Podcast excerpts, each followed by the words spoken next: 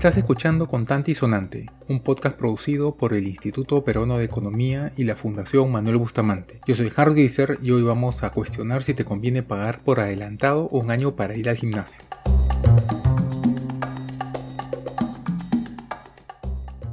Hacer ejercicio es importante para todos nosotros. Reduce el riesgo de algunas enfermedades como la diabetes, la obesidad y la osteoporosis, entre otras muchas. Mantiene las articulaciones, tendones y ligamentos flexibles, reduce algunos efectos del envejecimiento y de hecho tiene un montón de otros muchos efectos positivos. Ahora bien, dependiendo de las condiciones de cada persona, hay una combinación de ejercicios ideales para cada quien. En el proceso de encontrar esa rutina ideal, es útil contar con la asesoría de un profesional y para acceder a estos profesionales a veces es útil inscribirse en un gimnasio que no solamente te da acceso a las instalaciones y el equipo que vas a necesitar, pesas, máquinas, bicicletas estacionarias, etc., sino también a entrenadores que te van a acompañar y te van a ir asesorando en el camino. Estos gimnasios suelen cobrar una mensualidad por la membresía, o si no, puedes pagar de golpe un año y eso supuestamente te va a salir más barato.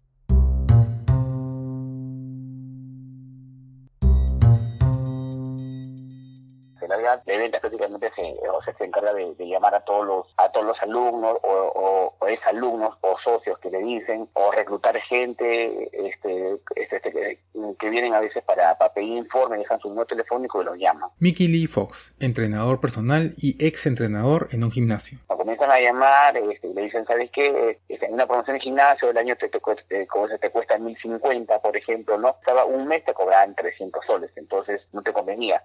los paquetes que había día de, tres meses, de seis meses, de nueve meses y la del año. Obviamente la mayoría pues como que le sale a cuenta pagar un año, ¿no? O sea, un año que te sale por 1.050 y te regalaban un maletín y una toalla, y luego el gimnasio, te salía más a cuenta que pagar una membresía de un mes de 300 soles. Pagan, eh, pagan solamente el año completo y no puedes creer que solamente van dos veces, nada más, por falta de tiempo, porque son empresarios, tienen viajes. Puede ocurrir que hacer muchas cosas en el camino, ¿no? Pero muy pocos son este las personas que le sacan el provecho de pagar un año y ir todos los días sagrados. Las que son este, este más este, constantes son las mujeres. Las, mujeres son constantes. En los hombres, mayormente, en los jóvenes, mayormente es clásico temporada de verano. Se matriculan en, algunos en septiembre, que es temporada fuerte, para estar en forma más o menos como para enero. Otros se matriculan el, el 4 de enero, que piensan que van a estar en forma en, en 30 días, en un mes, que es imposible, pero al menos que tengan genética,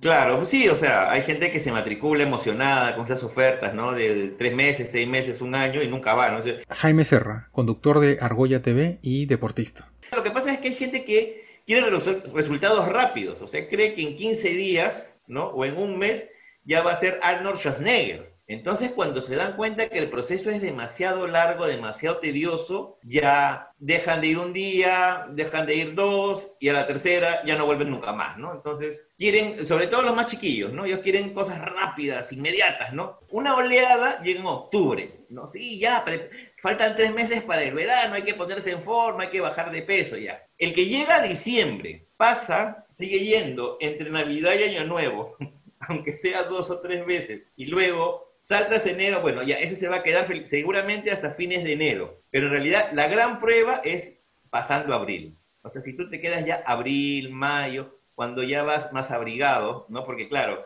la gente que entrenó desde octubre, ya en diciembre ya tiene algo más que lucir, ¿no? Este, más o menos, si bajaste de peso. Entonces, llegas al verano, claro, tú estás entusiasmado porque tu cuerpo está exhibiéndose y claro, eso te incentiva a seguir.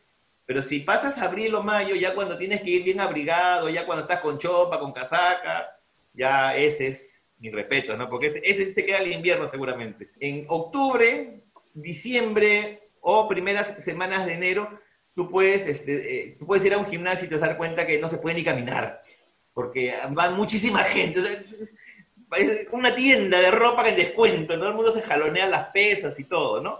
Va bajando poco a poco la asistencia, ¿no? Hasta que ya llega a marzo, abril, ya los que, los, que asistimos habitualmente y uno que otro por ahí que se ha evangelizado, ¿no? que, hemos, que ha sido ganado a la causa.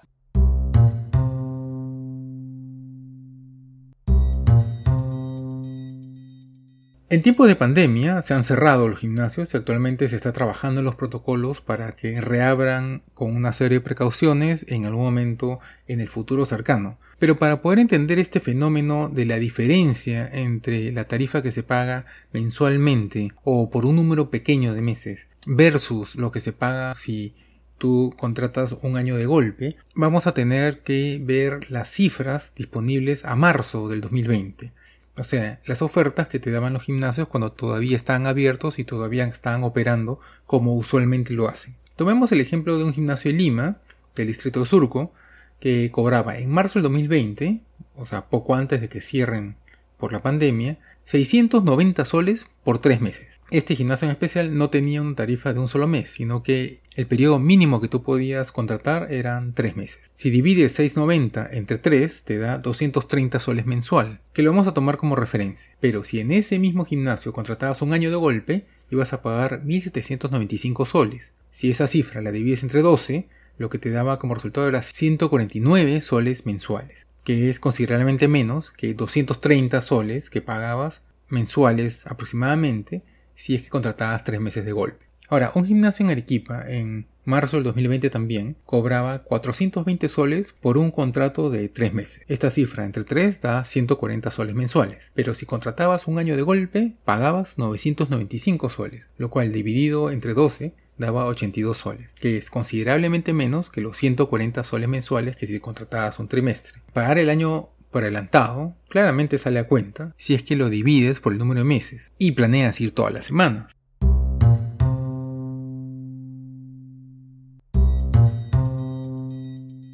En economía se denomina costo hundido o costo perdido a aquellos costos que han sido incurridos en el pasado y que ya no pueden ser recuperados. Osvaldo Molina, doctor en Economía y director ejecutivo de la Red de Estudios para el Desarrollo. Tienden a influir nuestras decisiones, pero lo hacen de manera incorrecta. Si uno tiene que decidir una actividad, ya no debe considerar el costo hundido. Costo hundido es algo que ha quedado en el pasado y ya no debe ser tomado en cuenta en el caso del gimnasio de hoy. Si tú pagaste la membresía, eh, eso es un costo hundido en cierto punto. Y no debería entrar en tu decisión de seguir yendo al gimnasio o no. Tú deberías decidir ir al gimnasio si es que eso te trae beneficios, no por lo que has gastado en esa membresía que pagaste algunos meses atrás. No hay manera que puedas recuperar ese dinero. Ese, esa membresía ya es un costo hundido. Y este ejemplo podemos llevarlo un poquito más al extremo. Hay personas que, obligados por lo que les costó la membresía, siguen yendo al gimnasio, por más que eso pueda terminar generándole lesiones o, sencillamente insatisfacción. Cuando uno toma una decisión de este tipo, uno debería poner en la balanza los costos y beneficios del momento.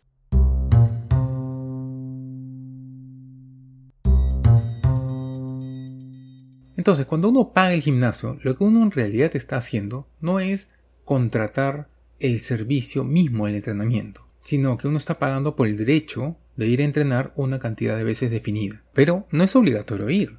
Uno está pagando por el derecho de ir cuando uno buenamente quiera. Sobre la base de ese nuevo derecho que uno tiene, cada quien decide cuántas veces irá a la semana o al mes. Esa es una decisión personal que depende de muchas cosas, por ejemplo de la disponibilidad de tiempo, del trabajo que uno tiene, de la condición física con la que uno empieza, si uno tiene pareja o no tiene pareja, etc. Es más, como estamos escuchando, mucha gente paga por la ilusión de tener la posibilidad de ir si es que uno en algún momento va a tener más tiempo disponible del que lo tiene en este momento. Pero la decisión de ir luego parte del supuesto de que independientemente de si uno va o no al gimnasio, el dinero que uno pagó ya se perdió. Se pagó para abrir la posibilidad de ir o no a entrenar, pero ese dinero ya se entregó. En economía lo llamamos costo hundido. Algo similar sucede, por ejemplo, cuando uno compra un libro. Lo que uno está pagando para que le entreguen el libro es para obtenerlo y tener la posibilidad de leerlo o no. Si uno lo empieza a leer y no le gusta, no tienes que terminarlo necesariamente porque pucha, ya lo pagué, sino que tú estás pagando por el derecho de empezar a leerlo y si te gusta lo continúas leyendo.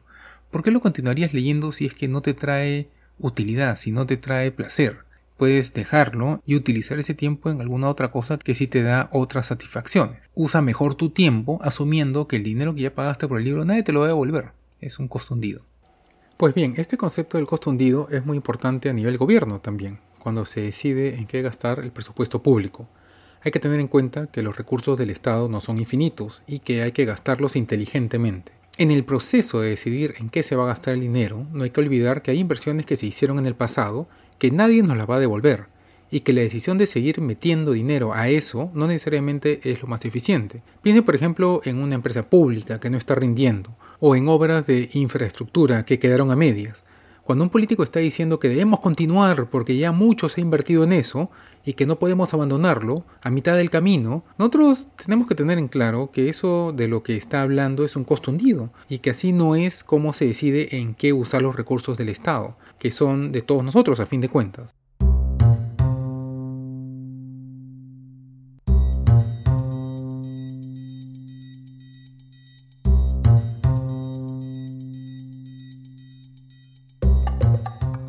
Eso es todo por hoy. Gracias a Mickey Lee Fox, a Jaime Serra y a Osvaldo Molina por sus aportes. Manténganse atentos que tenemos varios episodios con más contenido económico en camino. Más bien, si quieren sugerir un tema o hacer un comentario, pueden hacerlo a hipopinión.ip.org.p. Contante y Sonante es una producción del Instituto Peruano de Economía con el apoyo de la Fundación Manuel Bustamante. Participaron en la producción de este episodio María Pía Benavides, Julia Valdivia Rivera y Diego Macero. La música es de benson.com. Todos los episodios de Contante y Sonante están disponibles gratis en la página web del Instituto Peruano Economía y en la de la Fundación Manuel Bustamante, así como en las plataformas usuales como iTunes y Spotify. Gracias por escuchar. Nosotros volveremos la próxima semana y hasta entonces cuídense.